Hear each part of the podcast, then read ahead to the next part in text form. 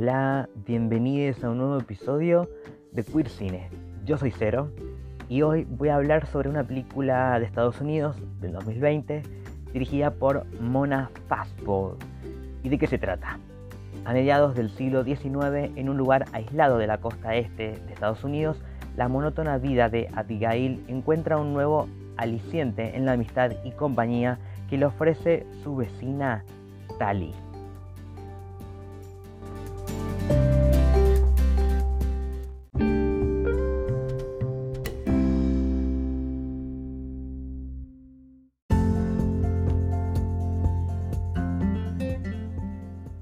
Bueno, la verdad que no tengo mucho para decir de esta película en particular porque me aburrí bastante, tengo que decirlo. Algo que, me incomodó es que si bien está muy bien dirigida, muy bien actuada y lo que más se disfruta es el vínculo que hay entre los dos personajes de Tali y Abigail, pero una vez más tenemos una historia de dos mujeres, una historia de amor entre dos mujeres que más allá de que está ubicada en una época donde probablemente esto sí era mucho más difícil de que sucediera eh, y que existían nuevamente contextos mucho más violentos que los de hace 100 años, sino que estamos hablando de hace más o menos 150 eh, o un poco más.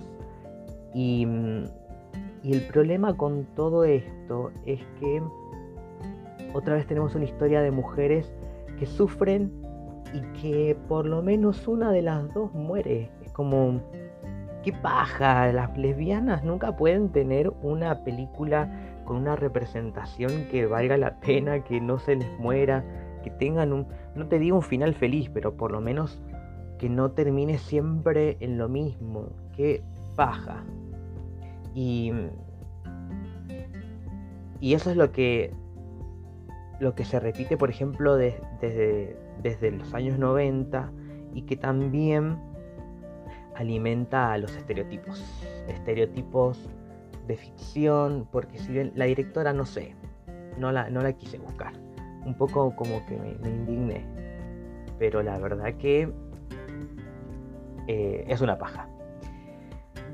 Por lo menos en lo que yo he visto en internet, de lo de lo que se ha hablado de esta historia, de lo que se encuentra, de lo que, de lo que se comenta, de lo que se analiza, han priorizado hablar sobre la química que hay entre las dos actrices. Y estoy completamente de acuerdo porque se nota que algo hay ahí. No sé si fue un trabajo de dirección del elenco o eh, realmente entre ellas había una amistad que se podía, o, simplemente las dos son muy buenas actrices, que también puede ser, porque al principio, después como que un poco te acostumbras, pero al principio la historia es muy monótona, entendiendo que es para, para ambientar en qué, en qué estructura vive cada una, qué tipo de vida tiene cada una, para entender cómo es sus vidas las dos prácticamente estaban en un momento de sus vidas en los cuales no estaban siendo felices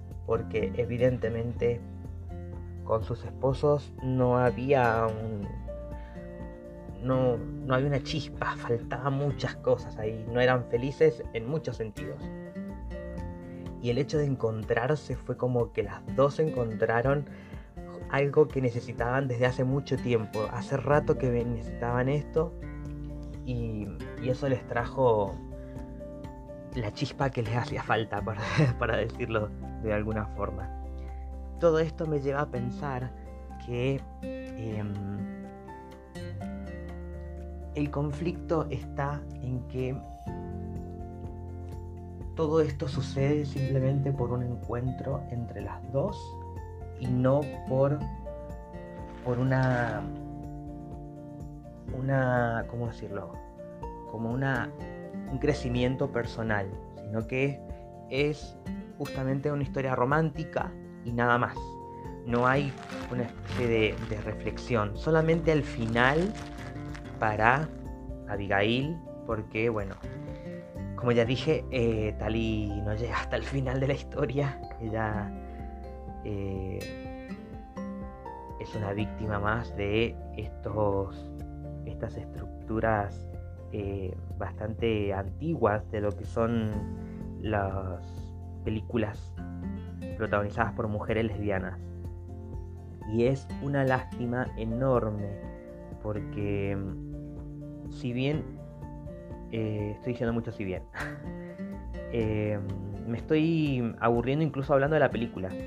no tiene nada, nada, nada nuevo y no solamente porque sea de época, sino que eh, en la forma que está contada está basada en un libro del mismo nombre y que eh, es como que se están preparando para proyectos o u objetivos para más adelante, pero no, no tiene muchas formas de poder disfrutarse, además de que eh, por lo menos el personaje de Tali, su marido, es un tipo que...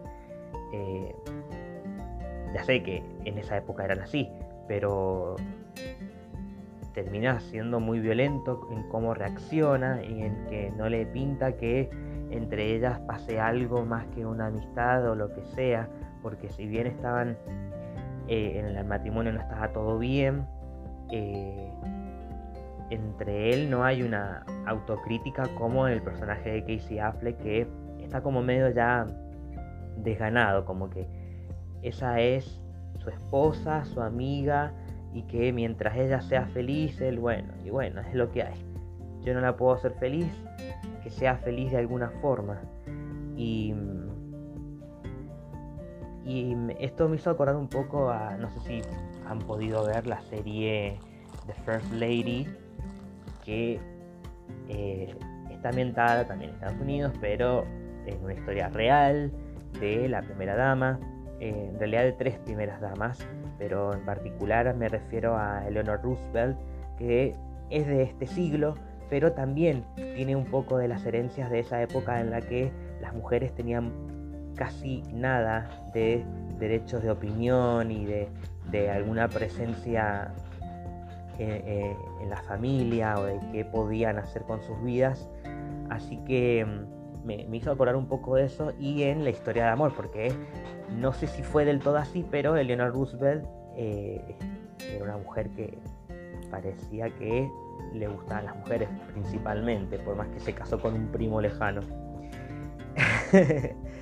Em, y mm, me hace acordar a esto de que primero, obviamente que se tienen que ocultar, que no pueden hacer mucho y que no les queda otra más que eh, fingir una vida que no van a tener nunca. Y es bastante violento y triste, pero es como prácticamente su única opción, porque sabían que no solamente por ser lesbianas, sino por ser mujeres que no tienen otra posibilidad de ser felices. Y eso también es una paja porque eh, creo que ya fue, no hace falta seguir contando historias sobre esta época. Ya me parece, me parece, esta es mi opinión, perdón. Pero me parece que ya hay muchas películas así y que no sé si hacían falta esas representaciones. Ya están, ya existen. Em, porque, por ejemplo, otra comparación que puedo hacer. Eh, Gentleman Jack que también está basado en una historia real, cuenta algo más o menos en la misma época de una mujer que es más tomboy, que se viste como hombre, pero que tira más para el lado de mujer lesbiana, no tanto como hombre trans, em, y que la historia está contada de una forma muy interesante y además muy divertida, porque es una mujer muy inteligente y que mm, tiene una premisa interesante. Y acá en esta película es como, es como leer una novela prácticamente, no, no hay mucho más que eso. Y, y, eso es lo que me faltó a mí, como que es el romance y nada más. Y, el, y la química entre ellas, que eso sí no lo voy a dudar, entre ellas hay una química bastante fuerte. Pero eso es todo, no hay nada más para contar. Así que, mm, no sé, me quedo con, que es una lástima. Podrían haber contado algo más y no pasó. no sé qué onda con lo que ustedes piensan o ven en si vieron otra cosa, si la disfrutaron o no, pero me gustaría saber, así que todo eso lo pueden contar en los comentarios de Instagram de arroba monstruos del closet, de las publicaciones que voy a hacer sobre la peli, o en, em, en el blog queercineoc.blogspot.com. Ahí van a poder encontrar eh, la peli y si quieren pasarle el link a alguien para que lo escuche por Google Podcast, ahí va a estar el link también, para que lo escuchen sin tener que descargar ninguna aplicación ni nada. Bueno, me despido hasta el próximo episodio. Yo soy Cero y esto fue Queer Cine.